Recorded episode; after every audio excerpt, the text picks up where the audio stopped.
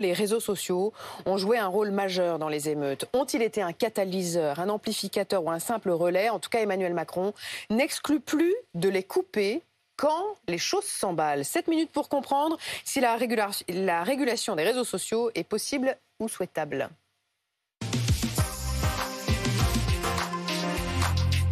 Et avec nous pour en parler, Raphaël Grabli, rédacteur en chef adjoint de Tech Co, qui connaît ces questions par cœur. Euh, Alexandre Lazarek, bonjour. Vous êtes avocat au barreau de Paris, spécialisé dans le droit applicable à Internet. Armel Mambouli, vous êtes le président de l'association Vox Populi en Seine-Saint-Denis. Il y a également Mathieu qui est resté avec nous. Alors avant de vous entendre, d'abord les mots d'Emmanuel Macron hier devant les maires. Tendez l'oreille et attention, ça va très vite. Quand les choses s'emballent, pour un moment se dire, on se met peut-être en situation de, les réguler ou de les couper. Il ne faut surtout pas le faire à chaud. Je me félicite qu'on n'ait pas eu à le faire. Je pense que c'est un vrai débat qu'on a à avoir à froid. C'est un vrai débat qu'on a à avoir à froid. Raphaël Grabli, en fait, quand vous avez entendu ces mots hier, vous êtes tombé de votre chaise. Oui, parce que d'abord, on a vu ces propos relayés par euh, le maire de Béziers, Robert Ménard. J'avoue qu'à titre personnel, je me suis dit, bon, il a mal compris. Après, on a vu euh, la vidéo et le son. Et c'est vrai que l'idée d'ouvrir, simplement d'ouvrir le débat sur la possibilité de couper les réseaux sociaux, ça nous met où? Ça nous met dans une situation où on pense forcément à des pays autoritaires comme mm. la Russie, euh, la Chine, l'Iran euh, ou la Turquie. Donc rien que le fait d'ouvrir le débat, le débat pardon, euh, est assez surprenant. On se demande d'ailleurs, par rapport au tweet qu'a publié ensuite Emmanuel Macron, s'il n'y a pas déjà une forme de rétro-pédalage. Mais c'est vrai que c'est un débat totalement inédit et qui est extrêmement rare, en fait, il faut le dire. Est-ce que techniquement, c'est possible de couper les réseaux sociaux? Techniquement, sur le papier, c'est tout à fait possible. Il suffit, entre guillemets, de demander aux fournisseurs d'accès à Internet en France de bloquer les adresses de l'ensemble des réseaux sociaux. C'est-à-dire que quand on se connecte, que ce soit via un navigateur ou, via l'application d'ailleurs sur TikTok, euh, euh, Snapchat, Facebook, l'adresse soit bloquée et on soit renvoyé vers une page qui explique que euh, le, site n'est pas accessible dans notre pays. C'est aussi parfaitement contournable techniquement, il faut le préciser, hein, parce qu'aujourd'hui, euh, tout le monde sait se servir d'un VPN. D'ailleurs, on l'a vu, à chaque fois qu'il y a un coup d'État, à chaque fois qu'il y a une élection dans un pays, par exemple en Turquie, on a une explosion euh, des abonnements euh, au VPN, justement pour contourner ça et pour quoi, accéder. VPN, Alors, VPN, pardon, c'est un petit logiciel, je, je reprécise, c'est un petit logiciel ou une application qui permet en fait de simuler une connexion depuis un autre pays. Donc en fait, quand il y a une interdiction d'un site localement, dans tous les pays, en Chine, en Russie, on utilise ça pour accéder à l'information. Alexandre Lazarek, ça vous inspire quoi cette idée? Bah, deux choses. D'abord, quelques chiffres. Les réseaux sociaux sont devenus un outil de communication absolument fondamental depuis une dizaine d'années. Plus de 4 milliards d'habitants dans le monde utilisent quotidiennement ces réseaux sociaux. Donc les interdire serait une véritable entrave à la liberté de communication.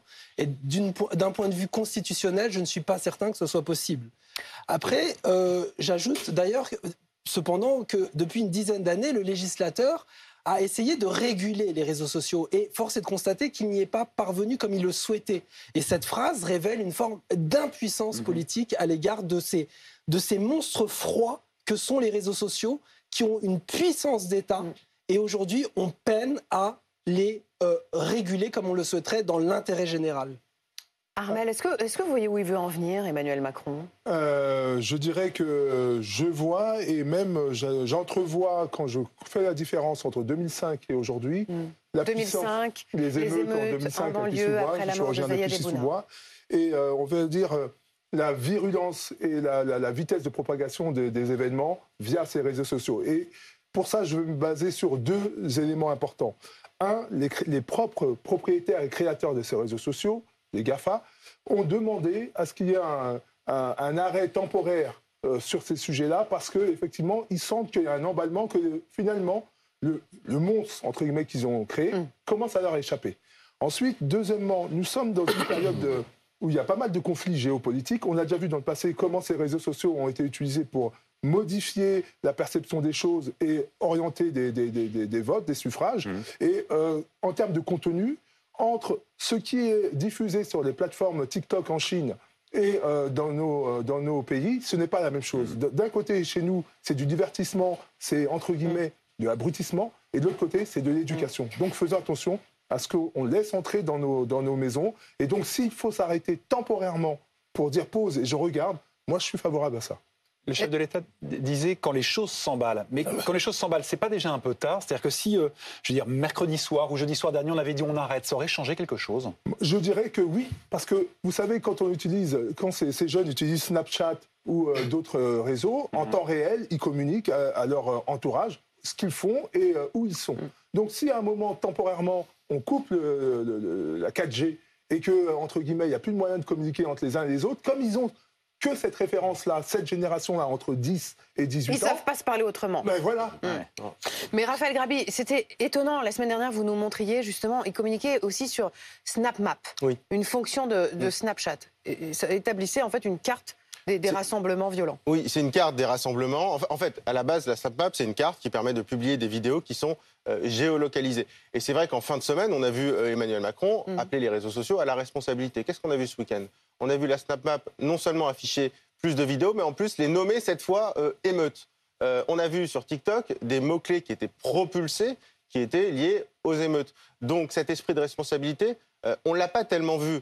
et c'est vrai qu'il faut aussi rebondir sur quelque chose, c'est que ces plateformes, quelque part, euh, on peut imaginer qu'elle laisse assez peu de choix en fait aux politiques. C'est un dilemme très complexe parce que euh, on parle, tu, le disais Mathieu tout à l'heure, il faut réguler les contenus. Oui, en théorie. Sauf que le problème, c'est que ces contenus, en fait, on n'a pas de prise juridiquement. Ce sont des entreprises qui sont établies en Irlande, en Angleterre, à l'étranger, qui peuvent répondre aux autorités françaises ou ne pas répondre. Quand on demande à Snapchat, à TikTok de supprimer un contenu, de euh, ne pas mettre en avant un mot-clé, elle choisit de répondre ou pas. Idem quand on demande d'ailleurs d'identifier euh, quelqu'un. Donc on peut euh, imaginer qu'en fait, euh, le message envoyé par Emmanuel Macron, c'est si vous ne nous laissez pas le choix, bah, on pourra être amené à vous couper. Mais c'est vrai qu'elle ne laisse pas beaucoup de choix dans leur, on va dire, dans leur comportement. Mais c'est une question politique qu'il faut résoudre, parce qu'il faut rappeler à nos téléspectateurs que les hébergeurs disent bah, on n'est pas responsable de ce qui est publié chez nous, à la différence de BFM TV. Si on passe quelque chose à l'antenne, voilà, qui est un appel à la violence ou qui est illicite, BFM se fera condamner. Eux s'en lavent les mains. Donc il y a un bras de fer qui est engagé, mais est-ce qu'il faut pour cela piétiner la démocratie, la liberté d'expression, la liberté d'information aussi, parce que les réseaux sociaux sont devenus euh, des vecteurs d'information pour les médias traditionnels comme pour des médias nouveaux, à mon avis. On ne peut pas imaginer que ce soit une, euh, comment dire, une hypothèse sérieuse. C'est plus, à mon avis, un message qui est envoyé aux réseaux sociaux. Mais c'est pas une... ballon d'essai aussi Peut-être, peut-être. Il n'y a pas autre chose à faire avant de couper C'est le cœur de votre métier. Vous êtes avocat spécialisé dans les Il y a, il y a surtout, surtout ne pas couper, parce que quand on dit l'expression les choses s'embolent, c'est aussi l'expression utilisée par des régimes autoritaires lorsqu'il y a des formidables révolutions démocratiques qui ont été rendues possibles grâce à ces réseaux sociaux. non, la réalité, c'est qu'il y a des algorithmes quand il a été dit, ils n'ont pas la main sur les messages qui sont publiés. Ils ont la main sur les messages qui sont publiés parce qu'il y a des algorithmes qui orientent la manière dont son message. les messages. Il, les référence. Oui, bien sûr. Il y a une véritable ligne éditoriale et donc préserver l'attention des utilisateurs. Comme BFM TV, en d'ailleurs, ils se cachent. Ils participent. Ils, choisissent s'ils veulent censurer. Regardez les photos de nudité sur Facebook, c'est interdit. Dès qu'il y en a une, votre compte est supprimé. Donc ils pourraient très bien le faire sur les scènes oui, violentes. Ce qu'on arrive à faire avec les tétons sur Instagram, il n'y a pas de raison qu'on n'arrive pas à le faire. Oui, alors après, les algorithmes, ils sont efficaces pour certaines choses et ils sont totalement stupides pour d'autres choses. Euh, la vérité, c'est qu'il n'y a pas de modérateur, il n'y a pas suffisamment de modérateurs pour gérer tout ça. Euh, et puis les plateformes, elles se cachent derrière leurs algorithmes. Elles ont une ligne éditoriale. Je suis désolé, quand Twitter affiche une liste de tendances, mm. c'est un choix de Twitter. Après, c'est leur choix, j'ai envie de dire, c'est à leur cuisine interne de déléguer ça à des algorithmes. Hein. Si nous, BFM TV, on publiait des articles écrits euh, par ChatGPT et qu'il y avait des bêtises dans ces articles, on dirait pas oui, mais c'est pas nous, c'est ChatGPT, c'est nous qui choisissons de les publier. Donc il y a une ligne éditoriale de ces plateformes qui sont certes juridiquement des hébergeurs, mais qui choisissent de mettre en avant euh, certains contenus. Merci à tous les quatre d'avoir été avec nous dans cette minute pour comprendre.